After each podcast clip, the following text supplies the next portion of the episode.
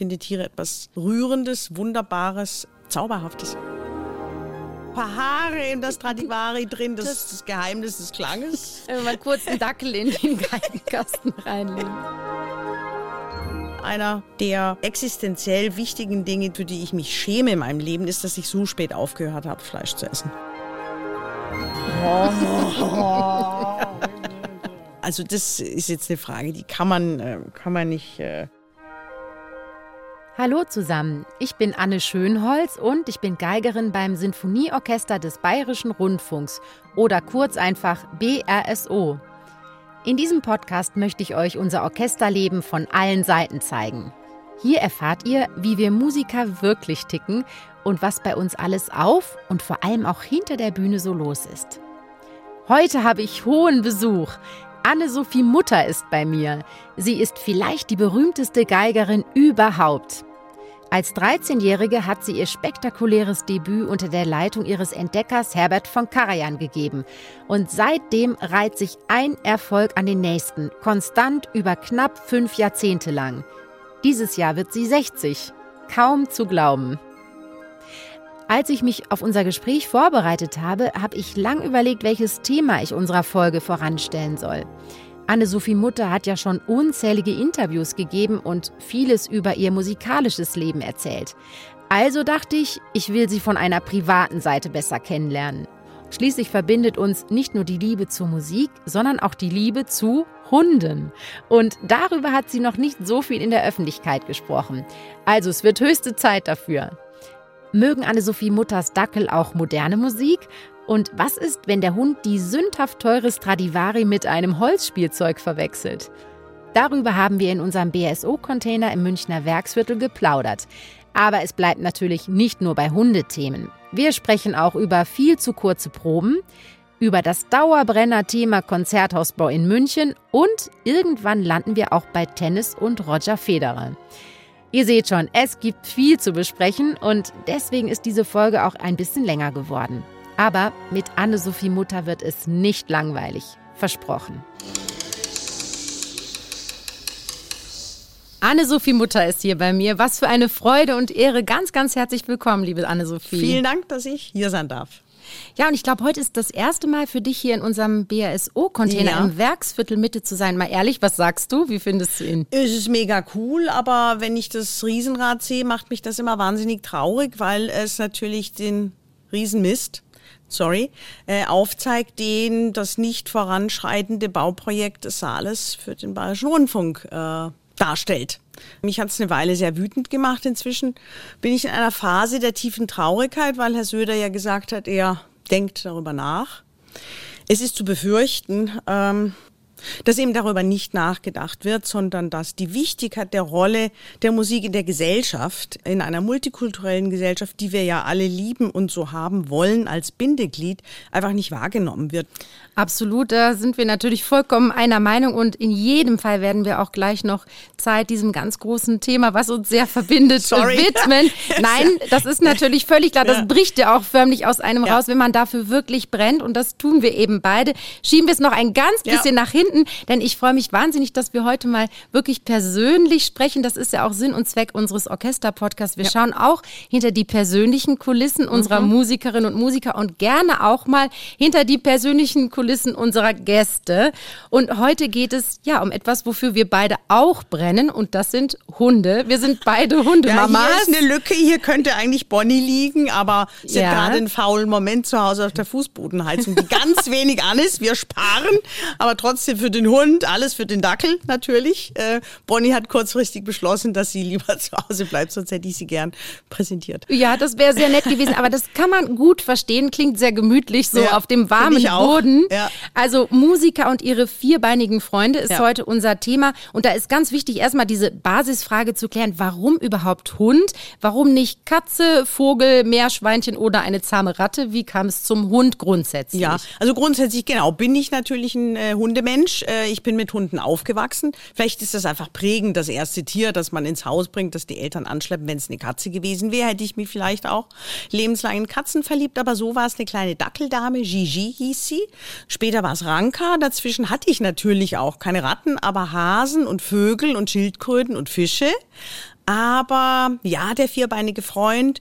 Und weißt du, als ich dann die Odyssee las und der Hund der einzige war, der seinen Herrn nach über 20 Jahren Irrfahrt wiedererkannt hat. Also das hat sowas in mir ausgelöst. Treu wie ein Hund, äh, gibt ja nicht umsonst diesen Spruch. Und Tiere sind überhaupt etwas ganz Besonderes. Nun ist der Hund besonders auf den Menschen fixiert. Vielleicht wäre es jetzt mit einem wilden Vogel, hätte man natürlich auch berechtigterweise große moralische Probleme, den einzusperren. Aber ich kann mir vorstellen, dass jede Beziehung mit einem Tier etwas Besonderes ist. Nun ist der Hund domestiziert, deshalb bietet sich das an. Ich liebe den Dackel, weil er er ist einfach nicht erziehbar. er ist ähm, ja, er kommt, wenn er will. Er liebt einem aber bedingungslos, macht auch, was er will. Und das macht das Leben mit einem Dackel so spannend. Also meine beiden, ich hatte ja mal Bonnie und Clyde, nun ist leider nur Bonnie übrig geblieben. Die haben ja gnadenlos gejagt.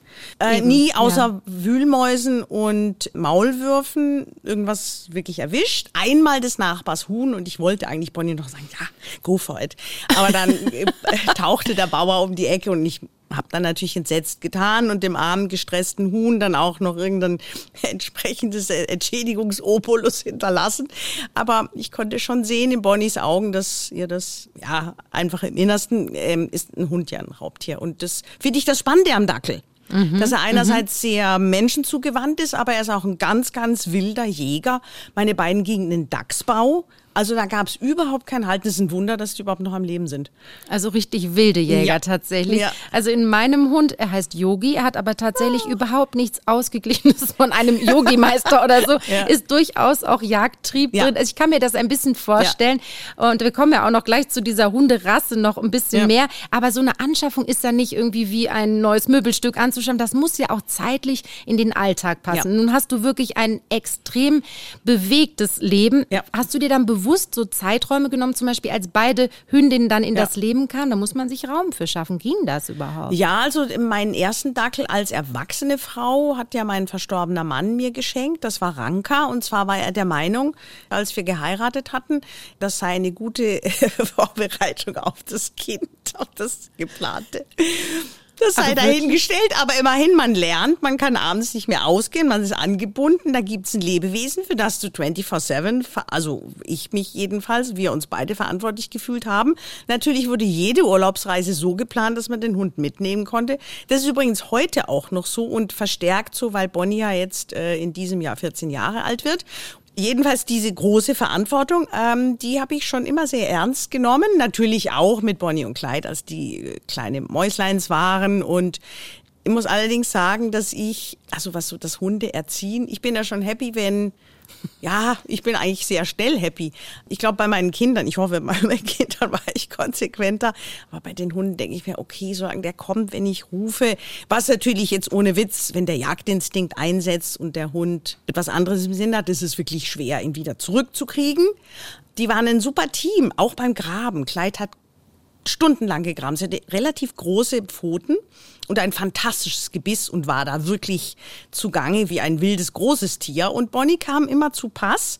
Dem Moment, in dem die Maus von dem sehr wahrscheinlich schlechten Atem gerade mal noch so in Ohnmacht lag, kam Bonnie, hat sich das Viech geschnappt, Nein. geschluckt und war weg. Und dasselbe mit den Intelligenzspielsachen. Kleid öffnete die Tür, Bonnie macht Haps. Jetzt ist das Problem, Bonnie sitzt davor Entschuldigung, aber das ist super. Und die Schwester fehlt halt, die Augen werden immer größer und naja, irgendwann mache ich dann da für muss sie man, auf. Ja, ich wollte gerade sagen, muss man ein bisschen äh, ja. helfen. Ja. Ah, das ist wirklich super spannend. Ähm, aber war denn von Anfang an, also die Hündin nicht nur als ähm, Familientrainerin gedacht, sondern ja. war auch schon angedacht, dass sie durchaus auch als Begleiterin, so auf Konzertreisen zumindest innerhalb Europas, so eine gute Partnerin wäre. War das schon auch so mit eingeplant? Also als meine Kinder noch zu Hause gewohnt haben, blieben die Hunde natürlich zu Hause. Ah, okay. mhm. Das entstand dann auch aus, äh, meine Tochter ist ja jetzt in, in London im, im Filmbusiness tätig und mein Sohn wohnt in Berlin. Das heißt, die meiste Zeit ist kein erwachsenes Kind da. Und so hat sich das ergeben, dass ich tatsächlich mit Bonnie und Clyde und mit zwei Dackeln im Handgepäck, das ist schon eine Ansage und der Geige. Dann hat sich herausgestellt, dass das tatsächlich für die Tourneen auch für mich sehr positiv ist, weil ich viel mehr rausgehen muss. Sonst ist man ja, ich weiß nicht, wie es dir geht, aber als Musiker immer so, ja, Probe und dann studieren und dann vielleicht noch hinlegen.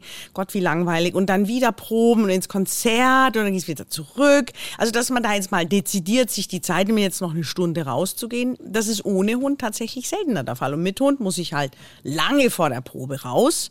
Muss ich nachmittags raus, muss ich nachts nochmal raus und irgendwie, ich meine, diese Anwesenheit, äh, das Leben eines mhm. Musikers hat ja auch so seine einsamen Momente, muss man schon sagen. Ich würde nicht sagen, dass nur ein Menschenersatz ist, bei weitem nicht. Aber es ist eine schöne Präsenz. In jedem Fall, ja, das Rausgehen, das kann ich nur bestätigen. Hunde brauchen es. Es ja. ist ein Muss. Ja. Man fragt sich nicht, soll ich es heute mal weglassen nee, nee, oder nicht. es ist nicht. einfach gesetzt und ja. tut einem wirklich gut, auch wenn man sich manchmal sehr überwinden muss. Aber man nee, aber für den Hund nie. macht man es dann. Und dann, also früher Fall. konnte ich natürlich mit den Hunden, als die jünger waren, auch joggen. Das ist natürlich jetzt. Zwischen habe ich so einen kleinen Wagen gekauft für Bonnie, dass wenn ich schnell gehe und ich lange gehe und es ihr einfach zu viel wird, dann sitzt sie da in dem Wagen. Die Leute denken, was ist mit der Frau? Das ist so ein bisschen älter auch jetzt Vogel, schon aber genau, sie ist mit fast 14 Jahren ein älterer Hund mit Arthrose ja. in den Schultern und äh, ich möchte, wenn ich mal äh, so alt bin wie Bonnie mit Arthrose in den Schultern, hoffentlich nicht, äh, möchte ich auch gut behandelt werden und ich probe das schon mal an Bonnie. Ja, soll einem auch egal sein, was die Leute dazu sagen. Genau. Ich glaube, Bonnie ja. tut es sehr gut. Du hast eben Disziplin schon angesprochen mhm. im Zusammenhang auch mit den Hunden. Da weniger. genau, ja. aber du bist ja auch eine Lehrerin und äh, wie sieht's denn da aus? Wie streng bist du denn mit den Studenten Studentin oder es sind mhm. ja auch schon sehr, sehr ausgereifte Musikerinnen und ja. Musiker. Wie sieht es da aus mit Strenge und Konsequenz? Ich glaube, dass ich als junger Lehrer, ich habe ja in den 80er Jahren an der Royal Academy of Music einen Lehrstuhl inne gehabt und hatte das ganze Geigendepartment unter mir. Das war mir anfänglich gar nicht bewusst, da war ich 22. Ähm, meine Lehrerkollegen natürlich alle wirklich, also ein halbes Jahrhundert älter, äh, ohne Witz. Ich glaube, dass ich als junger Mensch noch undiplomatischer war als heute. Ich habe da sehr viel dazugelernt und vielleicht etwas geschickter die Ziele die ein junger Musiker erstmal, was die technische ähm, Ausbildung angeht, anlegen würde oder auch vermitteln würde. Ich kann mich erinnern, dass ich einmal bei einer Studentin, die einfach, die einfach nicht geübt hat und wahnsinnig schlampert gespielt hat, diesen schrecklichen Satz, den ich mir natürlich nicht verzeihe und den man nicht sagen soll, aber ich habe ihm gesagt, ja gut, also wenn es dann mit dem Gang nicht klappt, können Sie aber noch was anderes machen. Ich war aber auf jeden Fall ein Lehrer, der immer so ehrlich war zu sagen, dass es ein wunderbares Hobby ist, aber dass der Beruf eines Musikers wahnsinnig viel erfordert. Erstens mal Begabung, für die man nichts kann. Und wenn man jetzt keine Riesenbegabung hat, ist das ja ähm, ist ja nicht selbst verschuldet. Das ist einfach so. Dann kann das ein wunderbares Hobby sein. Aber es ist so ein schwerer Beruf, dass ich bedauere, dass viele Lehrer einfach nicht die Größe haben, einem Schüler auch eine realitätsbezogene Perspektive aufzumalen. Nicht, dass man das Orakel von Delphi ist, aber ich glaube, man muss unterscheiden zwischen sehr begabten Künstlern, die auch alle anderen äh, Spektren der Persönlichkeit in sich tragen, um diesen Weg möglicherweise glücklich und vielleicht sogar erfolgreich zu gehen. Und dann gibt's den ähm, Hobbymusiker, der das wahnsinnig liebt und das darf man gar nicht hoch genug oder kann man gar nicht hoch genug einschätzen. Aber man muss eben unterscheiden zwischen diesen zwei Fuhren. Zurück zu meinen Anfängen als Lehrer. Ja, doch, ich war, glaube ich, ein sehr strenger Lehrer ich war ein strenger Lehrer, weil ich die Musik liebe, weil ich es sehr ernst nehme. Und wenn ich an Maris Jansons denke, über den wir später sicher auch mhm. sprechen werden, dann bleibt uns allen doch sicher in Erinnerung, dass jedes Konzert durchseelt war, beseelt war und dass es für ihn immer eine Ausnahmesituation war. Ich habe Maris nie anders als in völliger Hingabe und in völliger Leidenschaft erlebt auf dem Podium. Und dafür braucht es eine besondere Persönlichkeit und eine besondere Kraft und Stärke. Und bei Musik mache ich keine Kompromisse. Ja, finde ich aber sehr beeindruckend und auch schön zu hören. Ich halte diese Ehrlichkeit tatsächlich auch für sehr wichtig. Ja. Und ich finde auch, man muss auch ganz realistisch sagen, es gibt auch gar nicht für jede Geigerin und jeden Geiger unbedingt einen Platz, ja. zum Beispiel im Orchester und schon gar nicht auf der Solistenbühne. Ja. Ich finde diese Ehrlichkeit tatsächlich am Schluss sehr, sehr ja. wichtig für die Menschen, ne, die da vor einem stehen, dann als Professor, Professorin. Und ähm, ja, sicher ist es irgendwie eine Kunst herauszufinden, wie kann man das menschlich gut vermitteln. Du sagtest gerade, genau. vielleicht lernt man auch an, ja, an die, die besten also Worte zu finden. viel über mich selbst, auch über mein Spiel, reflektiert in dieser no für mich damals neuen Rolle als Lehrer und habe auch für mich als Lehrer, als Novizin äh, da, äh, glaube ich, sehr viel dazugelernt. Und das Entscheidende ist doch auch in so einem äh, Lehrerprozess, in jedem Schüler, und da war meine Lehrerin Aida Stucki wirklich absolut genial. Sie hat in uns allen etwas gefunden, womit wir ein glückliches Leben führen konnten. Manche sind Solisten geworden, andere großartige Kammermusikmusiker, andere Konzertmeister, Mitglieder des Orchesters, Lehrer. Mhm. Also dieser Garten mhm. der Musik ist nämlich riesig. Und wenn wir etwas brauchen äh, auf diesem Globus, dann sind es engagierte, leidenschaftliche, gut ausgebildete Musiklehrer, die eine hohe emotionale und soziale Kompetenz haben, um endlich dieses großartige Fach an den Mann und an die Frau zu bringen in all seiner Farbigkeit. Also ich bin auch der Meinung, man muss in den Schulen weg von Theorie. Mhm. Was soll der ganze Kram? Zwölf Stunden hin oder her, Quarzeptakkord, was nutzt das? Was hilft uns das im Empfinden und in der Freude an dem Konsumieren von Musik? Wenn man es dann studiert, dann sind natürlich wieder andere Parameter. Aber da müsste man komplett umdenken, um Musik einfach auf einer sehr viel lustbetonteren, emotionaleren Ebene zu vermitteln. Absolut, bin ich auch total bei dir. Ich habe aber auch das Gefühl, da tut sich wirklich einiges, mhm. weil man auch merkt, man stößt ja so an Grenzen und so geht es ja. irgendwie auch nicht weiter. Der ja. Nachwuchs kommt auch nicht wirklich so, also zumindest also nicht bei in die uns Schulen. In Deutschland. Ja. ja, ja, das ist sicher auch ein, ein ganz spannendes Thema, über lange Jahre Lehrerin zu sein und äh, da auch Strategien zu entwerfen, wie man am besten wirklich auch die Leidenschaft vermittelt. Ich würde gern ganz kurz nochmal zur Perfektion zurückkommen, weil wir, finde ich, heute auch überhaupt nicht unerwähnt lassen dürfen, welcher Mensch dich da sicher auch sehr geprägt hat. Ich könnte mir vorstellen, der Perfektionist schlechthin, Herbert von Karajan, mhm. hat er in Sachen Perfektion dich tatsächlich sehr geprägt? Ich glaube, ich habe bei ihm auch gelernt, dass Perfektion ja etwas nicht Erreichbares ist. Vielleicht ist es auch etwas, was man gar nicht anstrebt. Was Karajan immer angestrebt hat, war die Weiterentwicklung. Und das ist natürlich ein Lebenskonzept, das mich enorm geprägt hat. Ohne Frage. Da gibt's ja diesen phänomenalen Satz damit, äh, wenn sie alle ihre Ziele erreicht haben, haben sie zu niedrig gewählt. Und der Anspruch ist nicht Perfektion, sondern der Anspruch ist, nie zu denken, man sei am Ende eines äh, Gedankenprozesses. Wir wissen ja alle aus Erfahrung als Musiker, dass du auch mit genügend Abstand immer wieder Dinge entdeckst und dir denkst, huch, das habe ich aber jetzt vor ein paar Jahren noch nicht gesehen oder auch so nicht empfunden. Und in dieser Subjektivität des Neuentdeckens liegt, glaube ich, auch der Schlüssel zur immerwährenden Weiterentwicklung und Verwandlung. Er hat uns wirklich gelehrt, und das ist eigentlich das Geheimnis von Leadership, finde ich, aufeinander zu hören und ihm bedingungslos folgen zu wollen. Weil durch diese Einzelproben also erste Gang, zweite. Äh, Ach, das hat er gemacht. Ah, okay. Ja. Also Stimmproben und ja, mh, ganz mh. exzessiv. Und wenn dann dieses große Ganze, also erstmal die Gruppen zum einem Instrument wurden und dann am Schluss wurde das große Ganze zusammengesetzt, dann warst du natürlich schon so in der Synergie drin, dass du wusstest, was you know, dein Nachbar macht, dass da eine ganz andere Freiheit auch des Zuhörens entstand. Das kann nur entstehen, dieser Fluss auch im gegenseitigen Vertrauen mit dem Chefdirigenten, wohl noch am ehesten, oder eben durch eine doch etwas längere Probenphase. Jedes Orchester gestaltet die Probenphasen unterschiedlich. Bei uns im BASO beginnt eine Probenwoche immer am Montag und dann proben wir dreieinhalb Tage lang für die Konzerte, die am Donnerstag starten.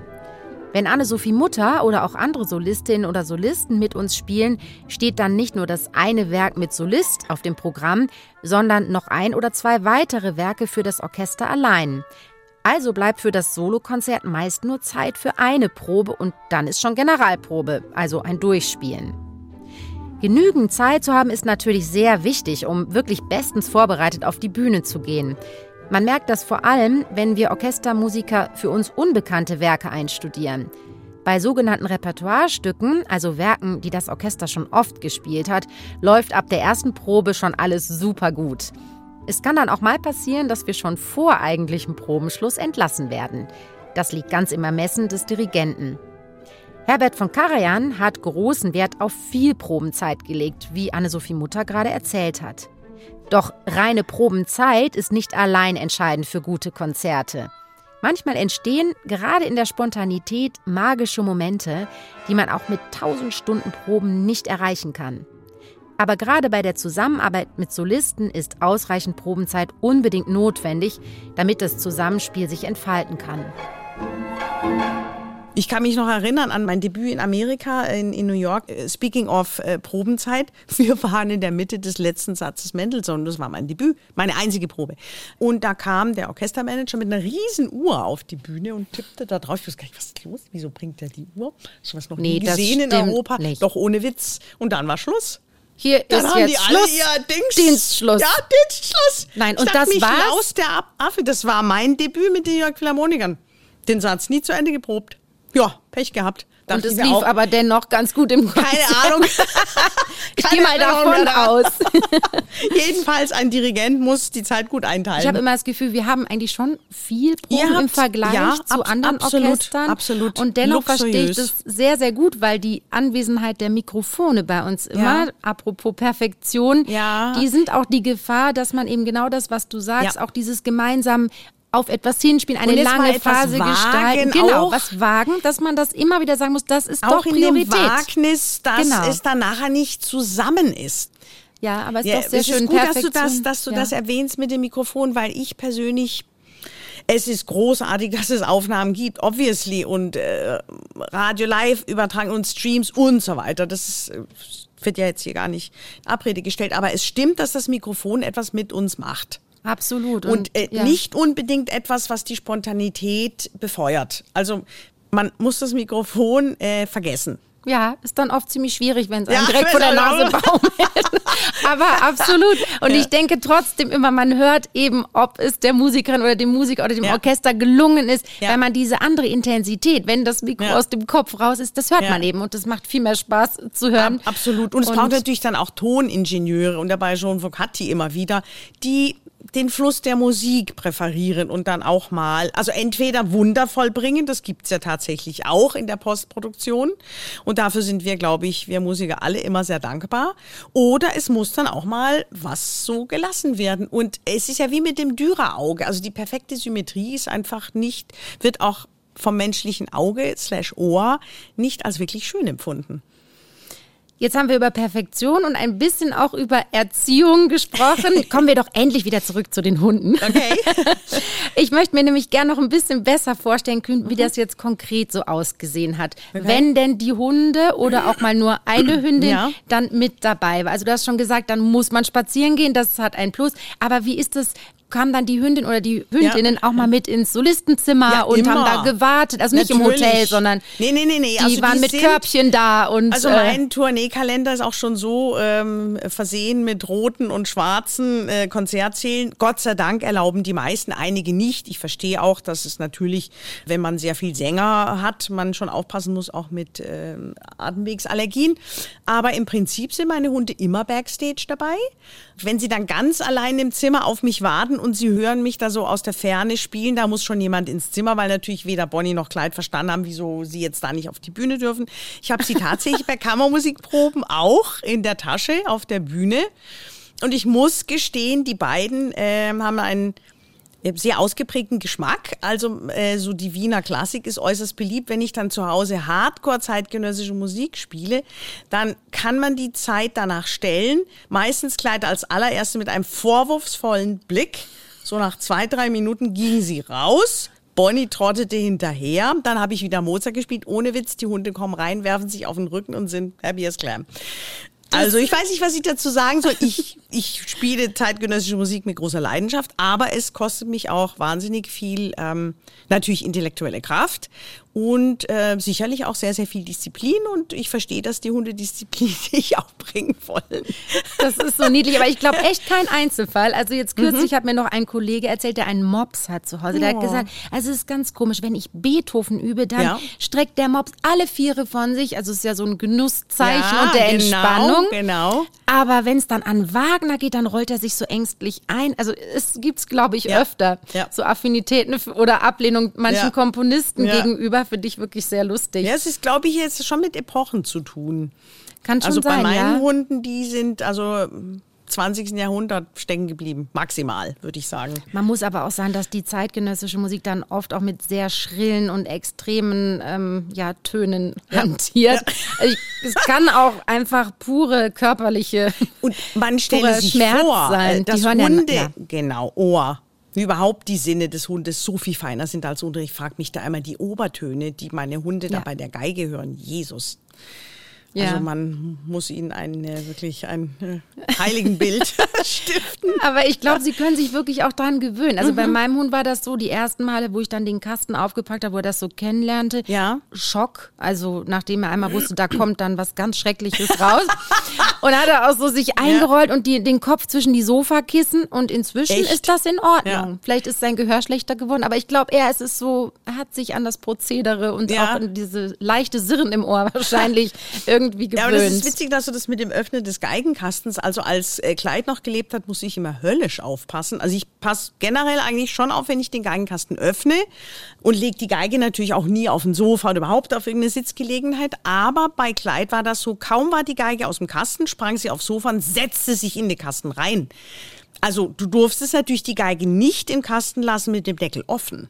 Da wäre ein Drama passiert. Da wäre ein Drama passiert, ja. Und so fühlte sich Kleid irgendwie so als zweites Stradivari, keine Ahnung, lag da gemütlich, bis der alte Lord wieder antrabte und sie raus musste. Das ist so niedlich, aber vielleicht ja. passt das von der Größe ganz gut. Das perfekt. könnte gemütlich äh, sein, ne? Ganz so genau Dackelgröße. Ja, dann so ein paar Haare in das Stradivari drin, das, ist das Geheimnis des Klanges. Das ist wahrscheinlich inzwischen. Das werden jetzt alle versuchen zu imitieren, wenn wir mal kurz einen Dackel in den Geigenkasten reinlegen. Wunderbar. Du hast eben angesprochen, dass es auch wirklich schön ist, ein Tier, weil das nun mal etwas mit uns macht, mit ja. uns Menschen als Begleitung überhaupt im Leben zu haben.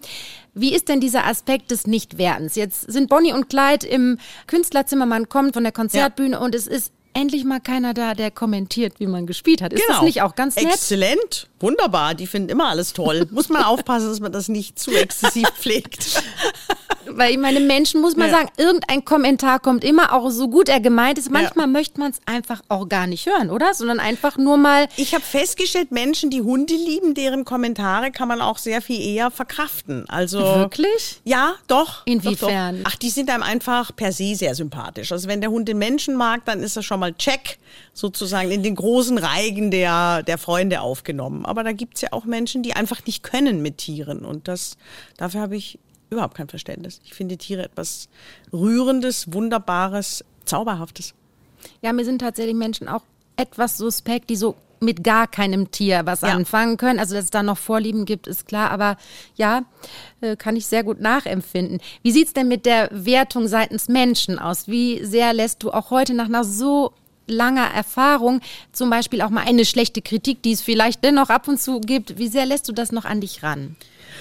Ich halte es da mit den Stoikern oder mit den Existenzialisten. Erstens bringt mich sowas nicht aus der Ruhe. Zweitens lese ich schon lange nicht mehr. Warum? Weil man verliert die künstlerische Unschuld, ähm, wenn man anfängt, also du, du verlierst als Künstler deine Unschuld, wenn du anfängst, dein Fähnchen in den Wind zu hängen. Es verunsichert dich, es bringt dich ab vom Weg, es macht dich vielleicht zu sicher, denn wenn du das Gute glaubst, dann musst du auch das Kritische annehmen sehr viel wichtiger erscheint mir als ein Mensch, der den Beruf in der Öffentlichkeit ausübt, dass du ein Feld von Freunden um dich rum hast. Erstens natürlich äh, selbst in der Lage bist zu reflektieren über deinen Entwicklungsstand und dich genau zu befragen. Ich finde der Sportler auch immer sehr interessant. Da sind wir jetzt bei Roger Federer ange. Ich habe es geschafft mich so lange zurückzuhalten. Aber ich fand bei ihm ja auch immer großartig, wie er diese feine Balance zwischen Selbstkritik und auch als er sein letztes Spiel hatte, seinen Post danach. Ach, das war so rührend. I lost ja. it all. I lost my ja. last uh, game. I lost, genau, er, er hat sein Spiel verloren, er hat das Turnier verloren, er hat seinen Job verloren, aber alles ist gut, ihm geht's prima und ich war natürlich da. Wirklich? Und hab, hab mit allen mitgeheult diese Attitüde, von sich selbst immer das Maximale zu erwarten, alles zu geben, alles zu versuchen, aber dann auch glücklich damit zu sein, dass wir alle Menschen sind und es eine Tagesform gibt und du morgen wieder die Möglichkeit hast, alles zu geben. Ja, wir haben ja im Podcast auch öfter schon festgestellt, auch mit Kolleginnen und Kollegen, mhm. es gibt einfach viele Parallelen zum Sport. Also Absolut. gerade zum Tennis. Absolut. Spielst du selber Tennis? Ja. Nein, ich spiele nicht Tennis, ähm, aber ich habe Tennis als Sport, ähm, weil es auch eine Einzelsportart ist, immer faszinierend gefunden. Äh, vielleicht auch wegen so diesem Bogenarm, der Rückhand. Und bei Federer kommt natürlich diese, also es sieht ja alles so effortless aus. Und da muss ich mal an Heifetz denken oder andere große Kollegen, äh, die ohne zu ächzen, stöhnen, rumzuwippen oder sonst irgendein Schauspiel aufzuführen, einfach Großartiges leisten, es auf den Punkt bringen und dann auch Dinge tun, die wahnsinnig riskant sind äh, und wenn sie gelingen, ist großartig. Und wenn nicht, bewunderst du ihn trotzdem dafür, dass er es versucht hat. Und das, ich mhm. glaube, dieses Staunen auch des Zuschauers über diese Leistung ist von einer Emotionalität und prägt sich ins Gedächtnis ein. Also ich werde diese Wimbledon-Finale mit Federer, besonders das eine mit den über 50 Asses, werde ich nie vergessen. Das war einfach, er war totally in the flow. Das hätte auch ein Konzert sein ja. können, übrigens von Martha Agerich, ja. Äh, Schumann mit Papano hier vor ein paar Jahren. Das war auch so ein Out of the Extraordinary Erlebnis. Nach dem ersten Satz, das habe ich überhaupt noch nie erlebt im Gasttag, war Totenstille. Man hat nichts gehört. Ich saß da und hatte alle Angst, irgendwie jetzt zu stören. Genau, dafür ist Musik da. Aber das schafft, äh, schafft der Sport natürlich auch manchmal. Ist es wirklich so? Glaubst du, dass du Tennis so liebst, weil das auch sozusagen ein Solistinnen- und Solistensport ist, weil das Einzelspieler sind? Das finde ich ja spannend. Also ich finde Mannschaftssport auch spannend, mhm. aber mich hat eben das Tennis äh, ganz früh sehr interessiert. Die größte, längste Zeit meines äh, aktiven Fan-Daseins als Tennisfan äh, bin ich Federer-Fan. Oh, und dass du bei dem letzten Spiel dabei, was muss ich sagen, das ist jetzt ein großer Neidfaktor. das, ich habe mir so oft dieses Video ja. angeguckt und ja. bin jedes Mal, auch wenn ich es jetzt nochmal daran denke, echt ja. zu Tränen gerührt. Eine großartige Persönlichkeit, wirklich. Wenn wir zurück äh, jetzt wieder mal zu unseren und Kritiken auch kommen. Hund. Ja. Er hat auch einen Hund. Ja, jetzt Hund. gibt es gar Perfection. nichts mehr an ihm auszusetzen. Äh, zurück mal zu Kritiken, aber unter einem ja. ganz anderen Aspekt. Denn ich habe mal eine Zeitungsschlagzeile gelesen und da stand, Anne-Sophie Mutters Hund schnappt nach Intendant. Stimmt. Was ist da passiert? Ja. Das war in, im Rheingau Musikfestival. Und der sehr nette Intendant machte den Fehler, sich über Kleid zu beugen, die den Geigenkasten bewachte. Und Kleid hat ihre Rolle als Wachhund sehr ernst genommen und Moment, also Kleid hat wirklich, die konnte, der konnte man sagen, also ich gehe jetzt mal weg. Du Nein, ich musste gar nichts sagen. Nein, das war so. Ja, das war so. Kleid wusste, dass da was auch immer in dem Kasten ist und was so komisch ist. Ich dachte, mir Bonnie sei drin. Nee, nee. mir offensichtlich sehr wichtig ist, der Kasten war zu, aber Kleid saß auf dem Sofa nebendran und erfüllte ihre Rolle und ich konnte ihr, ich musste natürlich so tun, als ob ich das furchtbar fand, aber ehrlich gesagt, ich fand es großartig, weil sie ihre Rolle erfüllt hat. Das ist genial. Das war das wieder mit dem Huhn. Hm. Was hin und her gerissen zwischen Ehrlichkeit und in dem Fall Diplomatie. Ja, aber das hatte keinen Nachspiel. Das war nein, kein schlimmer nein, Biss. Es, es, war, es war, nein, nein, es war wirklich ein Schnappen. Schnappen und es war natürlich äh, unhöflich von Kleid, aber gut. Sind noch andere lustige Sachen so in entsprechenden Tourneesituationen mal passiert? Naja, das mit dem Schnappen, also bei Kleid wusste man natürlich sowieso nie, wann sie äh, wieder meinen würde, sie müsste den Raum bestimmen. Ähm, Also so ad hoc äh, fällt mir außer genau bei meiner letzten Aufnahme als Kleid schon sehr, sehr krank war, aber immer noch strotzte vor Tatendrang. Da war ich in Berlin und hatte paar Stunden später ähm, so eine Patch-Session für das Beethoven Triple Konzert mit dem West East Divan Orchestra und Daniel Bahnbaum und Jojo Ma und das war also für mich zumindest wirklich eine absolute Sternstunde. Und das war eine absolute, also einer der schönsten ähm, Zeiten meines Lebens. Und ich bin davor mit meinen beiden Hunden in den Tiergarten gegangen, ein bisschen spazieren. Und da gab's ähm, Hasenlöcher. Die ich leider etwas zu spät gespottet. Jedenfalls meine beiden Hunde waren plötzlich weg. Und ich war natürlich mit der Geige unterwegs. Also ich hatte die Geige in der Hand und die zwei Hunde. Und ja, was mache ich jetzt? Äh, also ich rufe, mache, tue, keiner kommt. Ich höre so grabende, so komische, blubbernde Geräusche da und keine Ahnung, was los ist. Ich schaue auf die Uhr. Dann habe ich mein Handy genommen und habe gesagt, also ich kann jetzt hier nicht weg. Äh, ich kann meine Hunde nicht, äh, ich kann nicht weg. Äh, Sie müssen Jojo und Daniel sagen, ich, ich bin verändert. Ich muss meine Hunde aus dem Arschloch rausholen.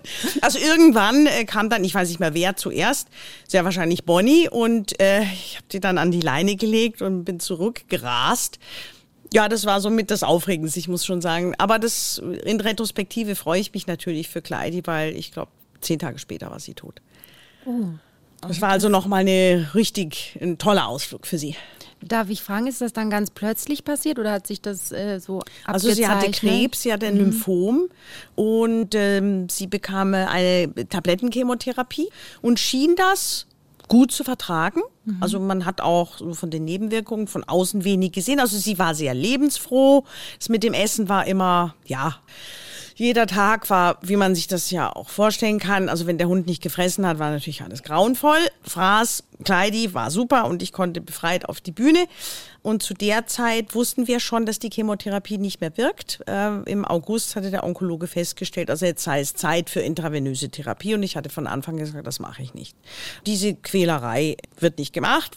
Kleid bekam dann gar nichts mehr, nur noch Vitamine, Omega-3 und so und gutes Essen und hatte, glaube ich, noch ein paar gute Monate. Und dann musste ich leider nach dem Konzert mit Daniel und Jojo nach äh, Südamerika. Und ich wusste, dass das keine gute Idee war.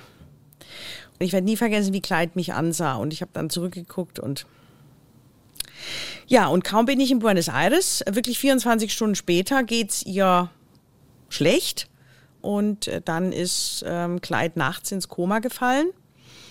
Und ich hatte Gott sei Dank davor schon eine Tierärztin alarmiert, dass die sofort kommt und Kleid dann erlöst. Aber es ist ja entweder zu früh oder ja. etwas zu spät. Jedenfalls bin ich dann, ich hatte dann 48 Stunden frei, habe mich in den nächsten Flieger gesetzt und bin aus äh, Lima äh, über Paris, äh, nee, über Frankfurt nach Hause geflogen, weil ich wollte eigentlich dabei sein, wenn sie einschläft. Aber das habe ich nicht mehr geschafft. Ich habe dann noch mit mhm. ihr geredet in Frankfurt, aber es war klar, dass wir sie jetzt erlösen müssen. Und ähm, dann haben wir sie beerdigt und da habe ich wieder zurückgeflogen und habe weitergespielt habe allen gesagt, sprecht nicht über Kleid, weil sonst ja. kann ich jetzt die Tournee nicht zu Ende bringen. Es war ein wunderbares Tier, aber wenn ein Tier dich anschaut und du siehst diesen, diese Bitte, mach doch was. Also das ist, es ist nie leicht, wenn ein Lebewesen von dir ein Wunder erwartet. Auch bei einem Hund ist es nicht leicht. Ja, das tut mir leid, auch wenn es jetzt ja. schon ein bisschen her ist, aber das ist tatsächlich sehr, sehr schwer, ne? Wenn dann ja. ein, ein, das ist ein Familienmitglied, muss man sagen, ja. was einen dann verlässt. Wie hat Bonnie das verkraftet? Die beiden waren ja ein echtes Team. Ja. Bonnie hat wohl, als Kleid dann eingeschlafen war, überhaupt nicht mehr gefiebt und hat dann eigentlich von ihrer Schwester wohl, ich war ja nicht dabei, aber so ist es mir berichtet worden, keine Notiz mehr genommen. Wirklich? Ja. In den Tagen danach und in den Wochen und Monaten danach, da hat man die Trauer bei Bonnie gemerkt. Wie äußert sich das dann so bei Also sie hat, hatte überhaupt kein Interesse. Also sie hat gefressen, aber sie mhm. hatte kein Interesse an irgendwas. Mhm. Sie lief beim Spaziergang einfach hinter mir her, hat nicht geschnüffelt, nichts. Also Dienst nach Vorschrift. Ah, ja, und das hat dann einige Monate ja. gedauert und inzwischen äh, genießt sie, glaube ich, dieses, ähm, sie ist endlich mal, sie war nämlich nicht der Alpha-Hund, wie man sicher diesen langen Schilderungen über Intelligenztests schon entnehmen konnte. Es gab da auch mal zwei große Kämpfe, in denen klar wurde, dass ähm, Bonnie sich besser unterordnet, sonst gibt's keine Ohren mehr. Und jetzt in der Nachphase als Überlebende ähm, ist sie, glaube ich, sehr glücklich, dass sie jetzt ganz alleine die volle Beachtung hat. Aber es ist natürlich ein Hund mit multiplen äh, medizinischen Problemen. Und eigentlich gingen meine Kinder und ich immer davon aus, dass Bonnie diejenige wäre, die im Alter, sie war ja gelähmt, so mit sechs hatte sie mhm. ähm, einen Bandscheibenvorfall. Und das war auch ein längerer Kampf zurück. Und dann hatte sie letztes Jahr eine große OP und äh, aber sie ist ein kleiner Kämpfer und es ist großartig zu sehen, mit welcher Lebenskraft sie dann aus jeder OP aufwacht und so nach dem Motto, und what's next? Unglaublich ja. schön. Ja, kann man gesagt, viel von lernen. Ja, das und kann vor allen Dingen sowieso. dieses im Moment sein. Ja. Das ist faszinierend. Ja, und diese pure Freude über ja. Kleinigkeiten. Ja, also über ich, jetzt. Ja, über jetzt. Ja. Also auch zu unserem Hund, ich kann ihm mhm. jedes Mal, wenn ich bei meinem Papa ist, er die meiste Zeit, wenn ich bei ihm bin dann, und ich sage am Morgen immer auf die gleiche Weise, möchtest du in den, und dann kommt das Zauberwort Garten, jedes Mal ist der Hund völlig aus dem Häuschen und freut sich und tatsächlich das im Jetzt sein, das ist wirklich etwas, was man sich sehr als Mensch versuchen kann abzuschauen auch. Und diese Freude, die können wir doch auch auf die Musik übertragen. Mhm. Der Hund kennt doch den Garten sicher in- und auswendig. also wir kennen ja ein gewisses Repertoire auch, meinen wir in- und auswendig. Aber genauso wie der Ja. Garten immer wieder frisch ist, kann man auch vom Hund lernen, kannst du dich auch immer wieder frisch an ein Mozart-Konzert machen und es einfach, wow! Das stimmt. Ja? nicht umsonst mögen wir Musikerinnen und Musiker tatsächlich Hunde. Man kann sich da wirklich einiges abschauen. Wir haben ja eben schon darüber gesprochen, dass unterschiedliche Komponisten, also die Musik von verschiedenen Komponisten eine unterschiedliche Wirkung auf die Hunde hat. Ja. Ähm, es ist aber ja tatsächlich auch erwiesen, dass allgemein klassische Musik eine sehr beruhigende Wirkung auf Tiere hat. Das fand ich Echt? auch noch mal, ja. Es gibt einige Untersuchungen dazu, wie Tiere auf Musik reagieren. So sollen zum Beispiel Kühe laut Studienergebnissen bei langsamer Musik mehr Milch geben. Eine Studie zu Hunden und ihren musikalischen Vorlieben wurde vor ein paar Jahren in Irland durchgeführt. Die Verhaltensforscher analysierten die Reaktion von 50 Fellnasen auf unterschiedliche Musikarten, zum Beispiel Popsongs von Britney Spears, Heavy Metal oder klassische Musik. Was kam dabei raus? Heavy Metal war auf jeden Fall zu heavy für Hunde. Sie wurden unruhig und laut. Popmusik hatte so gut wie keinen Einfluss auf das Verhalten. Britney Spears war den Hunden also eher wurscht. Am besten schnitt die klassische Musik ab. Bei Bach, Vivaldis Vier Jahreszeiten oder Beethovens Ode an die Freude bellten die Tiere viel seltener und sie begaben sich viel häufiger in entspannt liegende Positionen. Fand ich irgendwie auch nochmal spannend, als ich mich da jetzt im Vorfeld mit beschäftigt habe. Und umgekehrt haben, wir haben es eben schon oft gesagt, natürlich die Tiere eine große Wirkung auf uns, nochmal auf den Aspekt äh, Stress zu sprechen zu Ja. kommen. Ist das auch ein Moment, wo du sagst, da bin ich manchmal froh, dass ein Hund da ist, ganz gezielt, wenn ganz, ganz viel los ist, man sich auch mal überlastet fühlt? Ich glaube weniger. Ähm, sehr wahrscheinlich ist man einfach weniger belastet mit Hund auf Tour, weil du mehr rausgehst und ich der Meinung bin, dass wenn schon nicht joggen, dann äh, zügiges, langes Gehen an der frischen Luft auf jeden Fall den Stress reduziert und dir im wahrsten Sinne des Wortes auch so ein bisschen eine äh, Distanz schafft, einen Abstand schafft zu der alltäglichen Situation oder zu der Toursituation. Das alleine, vielleicht gar nicht mal unbedingt der Hund, aber die Tatsache, dass du wegen des Hundes Okay, dich auch ja. aktiv mit was anderem beschäftigen musst oder auch aktiv mit dem Hund beschäftigen musst und aus deiner Gedankenspirale rausfinden musst. Das an sich ist ja schon therapeutisch. Das stimmt, ja. Ja, mir tut's manchmal tatsächlich auch einfach gut, äh, den Hund zu streicheln. Das finde ich hat auch so Mhm. Ja. was Beruhigendes, glaube ich, ist sogar auch Ja, ja, so, nachgewiesen. glaub ich, so. für, für Herzpatienten. Ja. Ja, gut, also jetzt, Also man kann auch zu allem was Hund hier. genau. Äh, Anne-Sophie, wir haben eine Ja. kleine Tradition hier, dass wir ein Minispielchen machen. Okay. Und da wir heute schon so schön persönlich sprechen, äh, möchten wir noch mehr über dich auf diese Weise erfahren. Und es ist ein Entweder-Oder-Spiel. Okay. Und ähm, ja, bitte eine schnelle Antwort und vielleicht mit einer kurzen Begründung, wenn du Okay. magst. Also legen wir mal los.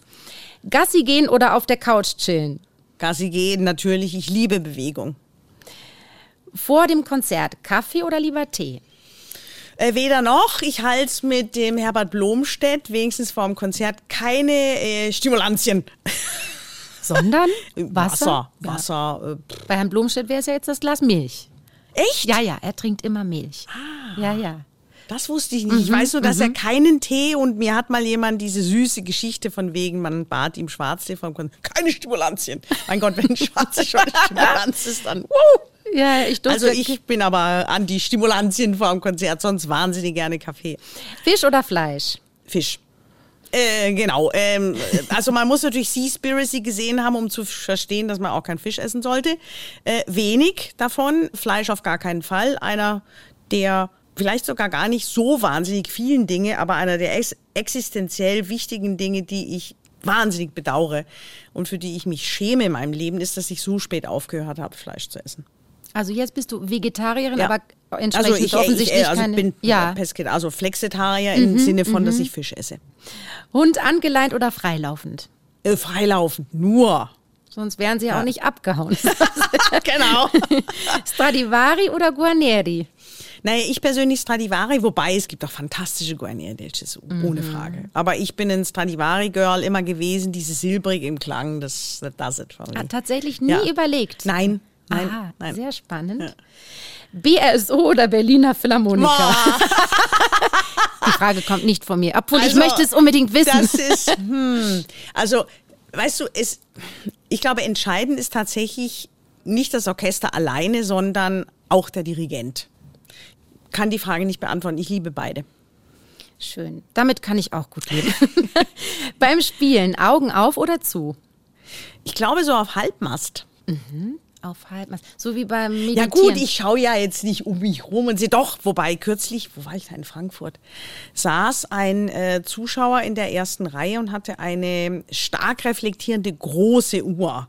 Und ich musste mich wirklich relativ weit nach innen drehen, um von dieser Reflexion des Lichtes auf der Uhr, das war wie in so einem Detektivroman früher, wo du dann so Löcher in den Zeitungen gebrannt hast, mit dem Licht dachte, es brennt mir ein Loch in die Linse. Also auf keinen Fall Augen auf. Und den Dirigenten, den spürt man Den, den, mehr den, so. spürt man, den, den siehst Ja. du ja hier so. Ich, ich muss ja nicht Ja, direkt stimmt. schon, Ja. sondern Mhm. klar, natürlich äh, sehe ich alles, aber ich muss auch in der Lage sein, etwas nicht zu sehen, was mich potenziell ablenkt. Dur oder Moll? Oh.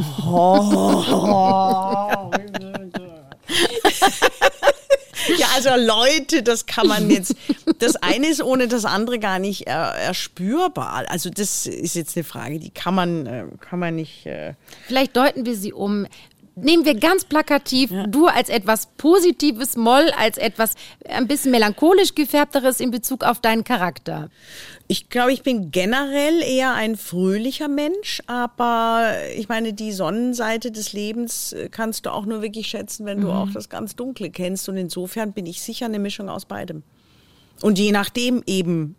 Ich würde sagen, generell eher auf der sonnigen. Und ich liebe das Leben, eben weil ich auch das andere vom Leben kenne, das nicht so sonnig ist. Passt doch auch gut zu Dur oder Moll. Beides Ja. macht ja auch nur Spaß, wenn es das andere gibt. Genau. Also Ja. ist doch eine schöne Antwort. Berg, Gipfel oder Strand? Eher Berge. Ich wandere wahnsinnig gern, ob das jetzt Schneeschuhe sind. Also das fing an, als Kind habe ich es gehasst, weil unser Vater immer so vorausrast. Ich glaube, den Fehler machen die meisten Eltern, haben ja auch längere Beine. Das würde jetzt Bonnie sehr wahrscheinlich auch sagen. Ich hasse das Wandern. Ähm, und später dann, mein, mein erster Mann, Vater meiner Kinder, war ja ein begeisterter Wahltiroler auch, nicht nur Wahlmünchner. Und da habe ich dann das Wandern entdeckt. Ich bin am Anfang nur mitgewandert, weil er gewandert ist. Da dachte ich, okay, wenn er wandert, wandere ich auch. Und habe es dann wirklich lieben gelernt. Dann haben wir so Caminos veranstaltet, also äh, viel später, äh, schon als ich Witwe war. Große Wandertouren mit Freunden über 10, 12 Tage, mit wirklich ordentlich. Also teilweise gab es auch Tage mit so 40, 45 Kilometern. Und je nachdem, wie hügelig oder bergig das ist, das ist dann schon, da bist du da ordentlich unterwegs. Ich, ich liebe das Laufen, überhaupt alles, was dich so zum Schwitzen bringt. Weil das danach ist so schön. ja, genau. Ja, da lebst du ja in München in jedem Fall goldrichtig. Mit Absolut. Strand wäre es ein bisschen schwieriger Ja. hier. Weißwurst, Frühstück oder Pancakes? Ich würde sagen, weder noch. Geht das auch? Das geht auch. Ja. Wenn du es kurz erläuterst, was liebst du denn so zum äh, Frühstück? Weißwürste habe ich geliebt, als ich noch Fleisch aß. Also am meisten habe ich daran eigentlich den süßen Senf gemocht. Jetzt fällt mir auf, klar, die Frage ist nicht mehr aktuell. Ja, Pancakes okay. habe ich auch geliebt in einer Phase, als ich in Monte Carlo wohnte und Pancakes in Amerika entdeckte in den 80er Jahren.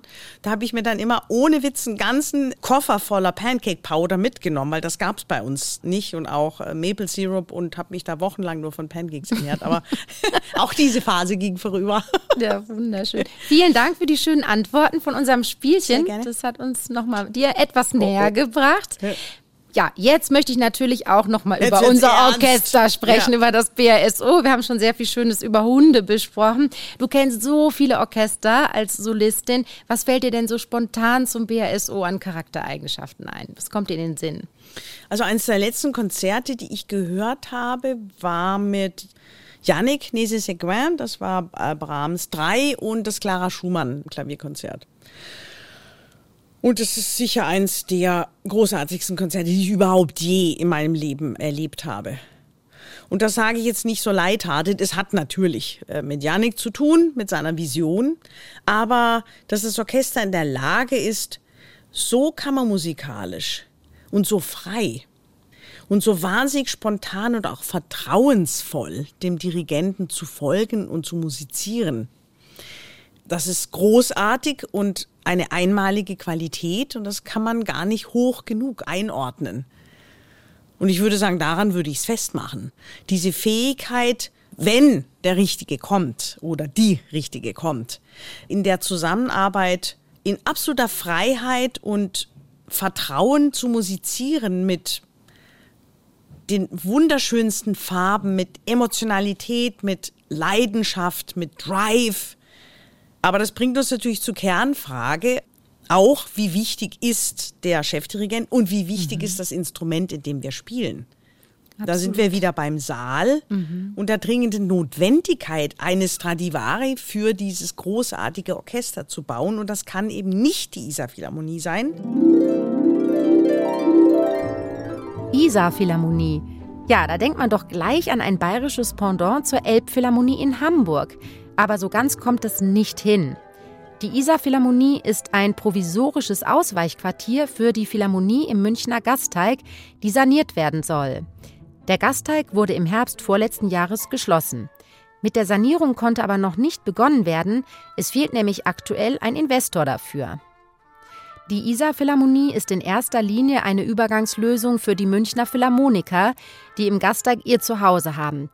Aber auch wir, das BRSO, spielen regelmäßig in der Isar Philharmonie und auch andere Gastorchester und Solisten.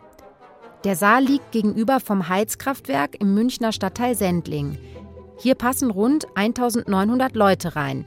Das sind ungefähr 500 Plätze weniger als in der jetzt geschlossenen Philharmonie am Gasteig. Die Akustik in der Isar Philharmonie ist deutlich besser als in der alten Philharmonie. Immerhin war der Japaner Yasuhisa Toyota dafür zuständig, der auch die Akustik in der Elbphilharmonie gestaltet hat. Aber gerade der Backstage-Bereich der Isar Philharmonie ist wirklich sehr provisorisch. Es ist eng, die Räume sind klein und für mehrere Übemöglichkeiten ist leider auch nicht gesorgt. Also ich kann jetzt nur aus der Warte des Solisten sprechen und berichten, dass für vielleicht die Zuhörer, die noch nicht Backstage waren und vielleicht auch Herrn Söder, der das natürlich nie hören wird, ähm, also die Solistengarderobe hat, ich glaube, sechs Quadratmeter. Da steht ja nicht mal ein Upright Piano. Ich weiß nicht, wie ein großer Pianist rausgehen kann und dann mit Tchaikovsky oder Rachmaninow oder Ravel oder whatever. Wo, was, wie, wo wärmt er sich auf? Da gibt's noch eine, eine sogenannte Dirigentengarderobe. Mhm. Und das ist es dann so ziemlich. Und da gibt's ja irgendwelche abgefahrenen Räume, irgendwo JWD zwischen Klo und Keller, wo sich dann 100.000 Orchesterkollegen äh, irgendwie irgendwann mal umziehen oder natürlich nie einspielen können. Was ich daran kritisiere, ist die Denkweise der Politiker, die meinen, weil der Saal gut klingt, äh, hätten wir jetzt da die Kuh vom Eis geholt. Das ist aber nicht so. Für die Musiker hat sich eigentlich nichts positiv verändert. Es gibt nämlich im Herkulessaal, ich meine, bitte berichtige mich, wenn ich Unsinn erzähle, auch keine Probenmöglichkeiten, auch kein Hinterland. Viel zu wenig. Viel zu wenig. Ja. Einfach nicht ja. ausreichend. Ja. Und in der Isar Philharmonie nichts. Null. Praktisch ich, null. Eben weil es ja eine Übergangslösung sein soll. Und dafür ist es ja okay.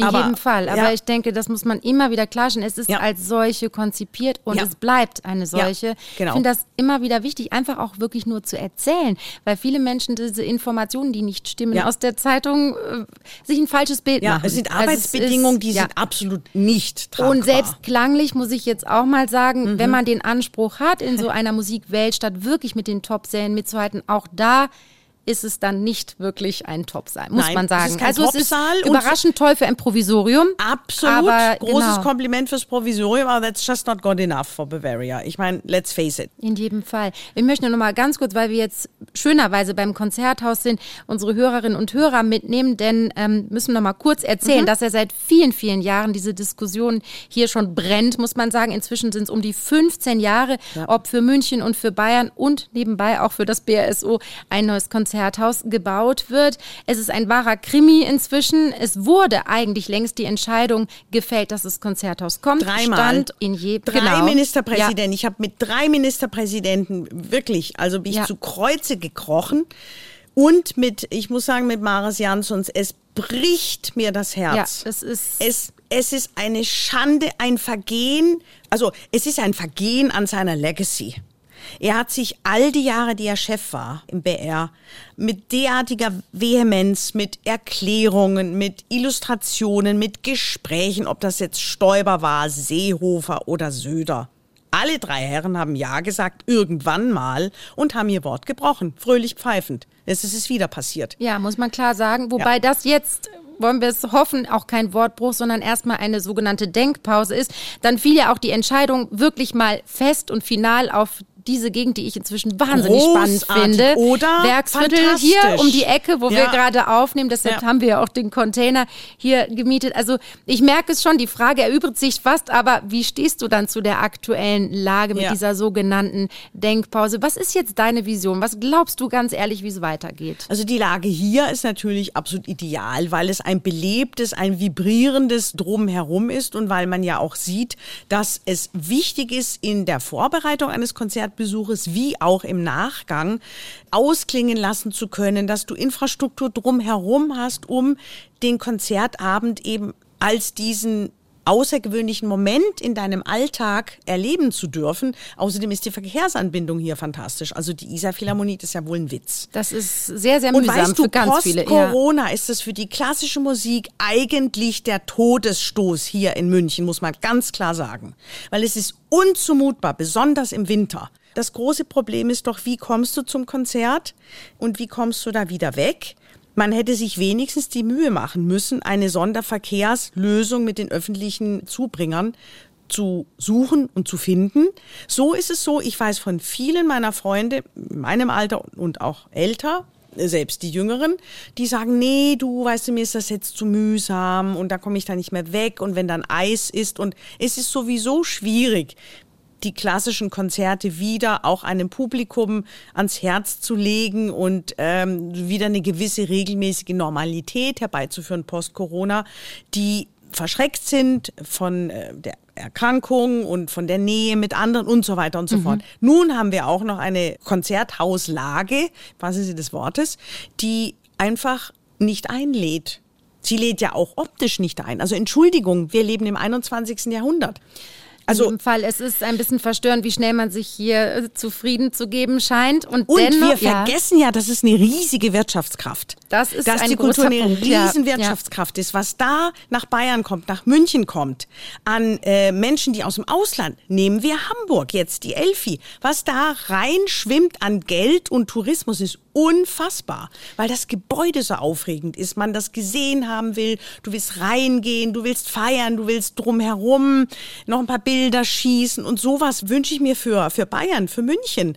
Ein Gesamtkonzept, ein Gesamtkunstwerk, wo sich Leute wohlfühlen, egal welchen Alters. Das ist eigentlich, finde ich, ein wichtiger Punkt, weil es ist klar, dass wir uns einig sind. Das ist ja. Äh, unser Leben sozusagen. Ja, aber es ist ein Musik. Gewinn für die Gesellschaft. Das ist, denke ich, ja. wichtig, weil ich finde, man muss sich ja dennoch auch jetzt mal in diese Gegenposition etwas einfühlen. Es ja. sind ja Menschen, die vielleicht nicht so wie wir dermaßen für Kunst und Kultur brennen. Die gibt es ja auch. Und diese Rufe aus der Bevölkerung, die sagen, so viel Geld. Wie stehst du denn diesen Menschen gegenüber, die sagen, naja, das ist für euch vielleicht wichtig, aber wir denken, das Geld muss woanders hin? Ja, man würde hoffen, dass das eine natürlich das andere nicht vernachlässigt. Ich meine, wir brauchen eine Gesundheitsreform, aber müssen wir deshalb auf einen Konzertsaal verzichten? Ich sehe da kein Entweder-Oder. Die Musik ist einfach ein wahnsinnig wichtiger Meeting Point und wir sprechen ja jetzt gar nicht mal per se nur von klassischer Musik. Musik hat ja viele stilistische Abzweigungen. Ähm, ich wünsche mir hier natürlich genauso Weltmusikaufführungen, Popkonzerte. Ich wünsche mir vor allen Dingen auch Jazz beispielsweise, kleinere Familienkonzerte. Es war ja im Gespräch, dass man auch dem Saal hier so eine Art Clubraum hinzufügt, wo du dann wirklich in der Mitte stehend Konzerte spielen kannst wie in einem Popclub. Ja, dass du einfach ein Happening draus machst. Wir müssen raus aus diesen furchtbar 嗯。Hm, stinklangweiligen, dunklen Palästen der Kunst. Huch, das wollte die Kunst eigentlich gar nie. Da muss mehr Freude rein, da muss mhm. mehr Licht rein, da muss mehr Spaß rein, da muss mehr Spaß und ja, ich meine, Eventkultur in, im besten Sinne des Wortes. Einfach die Freude am Zusammensein. Darum geht es doch in der Musik. Die Musik ist ja für alle da und wir wollen sie gerne teilen, aber eben in einem Forum, das dem 21. Jahrhundert und diesem außergewöhnlichen Kulturstandort München wirklich zur Ehre gereicht und nicht in diesen alten, betonernen, völlig freudarmen, äh, da bin ich auch nicht gern. Muss ich eher sagen, im Gasteig, also ne.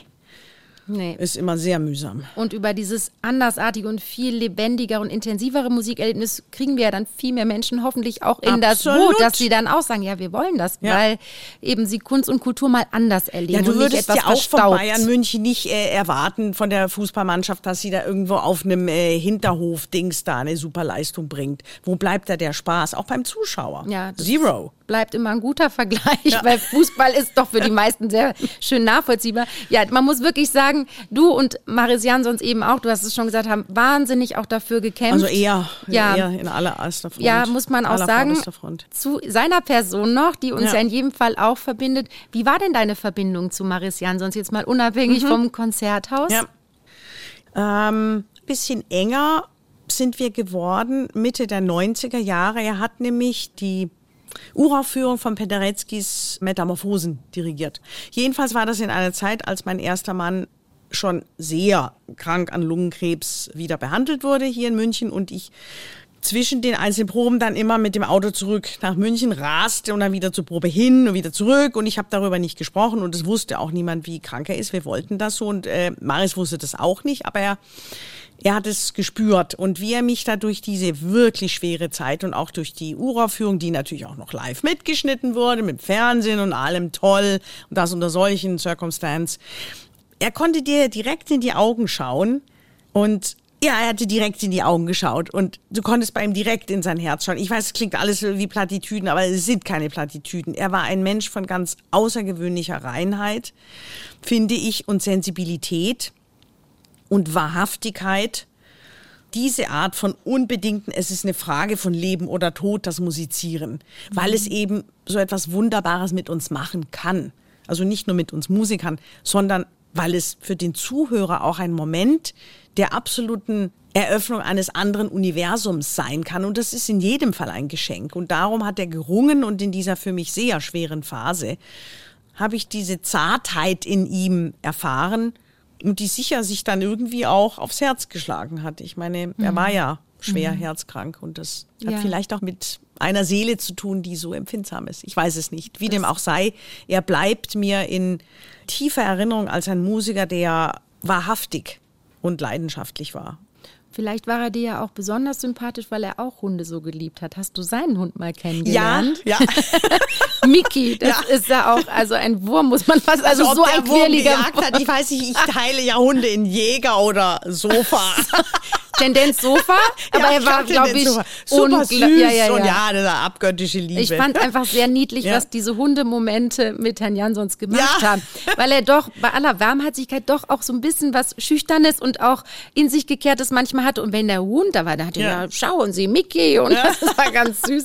Der Hund wurde auch eingekleidet übrigens. Ah ja? Ja, Frau Jansons hat das geliebt, Dürfen wir das wissen? shoppen zu gehen. Ich habe es auch schon gesehen. Ja, ja, das war okay. ganz niedlich. Ja, der Hund hat sicher nie Figurprobleme. Es ist einfacher als für die eigene Frau einzu. Also äh, ich will jetzt nicht Frau Jansons da irgendwie, aber ja, ich glaube, für Männer ist es meistens leichter, für den Hund zu shoppen.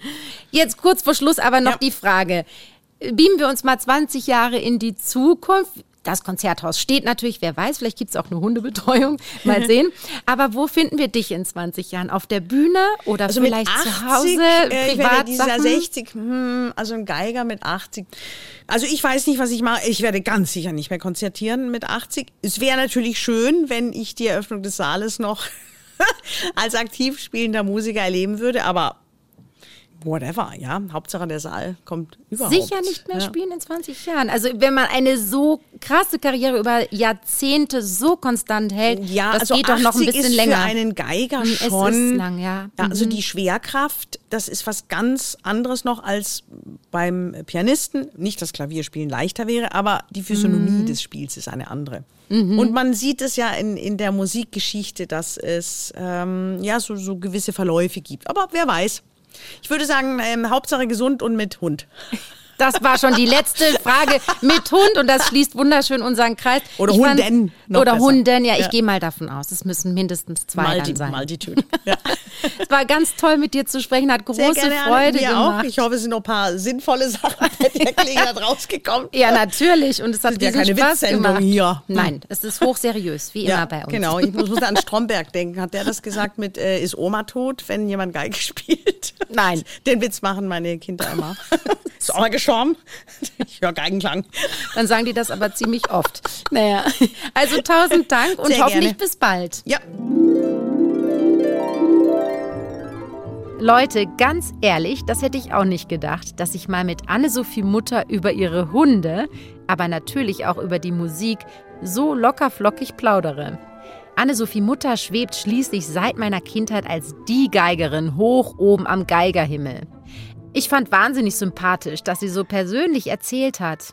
Und jetzt, wo wir schon mal dabei sind, fragen wir doch auch mal Sir Simon Rattle, unseren zukünftigen Chefdirigenten, nach seinen Haustieren. Hallo Sir Simon. Oh, good morning. Sir Simon, ich habe heute mit Anne-Sophie Mutter über ihre Liebe zu Hunden gesprochen. Und mich interessiert natürlich, wie es bei Ihnen aussieht. Haben Sie denn Haustiere? Yeah, look, we had thought, you know, my wife Magdalena is also a busy professional musician. For years, we had nothing because we thought there is no way to do this. But when her mother died and had this huge German mountain hound, and nobody else could take Jekyll, and so then we have had Jekyll for the last years. And of course, it's really complicated because of our touring lives. But on the other hand, there we are out with him twice a day, and he is so happy to see us. And even now that he gets old, this year he wasn't freaked out by the Berlin fireworks because he's got a little bit deaf. It didn't worry him at all. Last year he was so frightened he actually jumped on my lap on the sofa, and he's 58 kilos. So this is a lot of jump. And we and we have two tortoises. So it is now two tortoises and a dog. And of course, we we have a we have a conductor as well, and a conductor is like a house tier. Vielen, vielen Dank, Sir Simon, und einen ganz schönen Tag Ihnen. Thank you. Have a great day. Sir Simon und seine Familie haben also zwei Schildkröten und einen riesigen älteren Hund, der inzwischen leider fast taub ist. Und, Achtung, Fun Fact, genauso viel wiegt wie ich. Das ist doch ein schöner Schluss für diese Folge. Wenn ihr Fragen, Themenvorschläge oder Feedback zu unserem Orchester-Podcast habt, dann schreibt mir einfach über Instagram oder Facebook. Und wenn euch der Podcast gut gefällt, abonniert ihn gerne, erzählt davon euren Freundinnen und Freunden oder auch Bekannten und lasst mir auch gerne eine gute Bewertung da. Das wäre natürlich super. Dann macht's gut und bis zum nächsten Mal. Eure Anne Schönholz.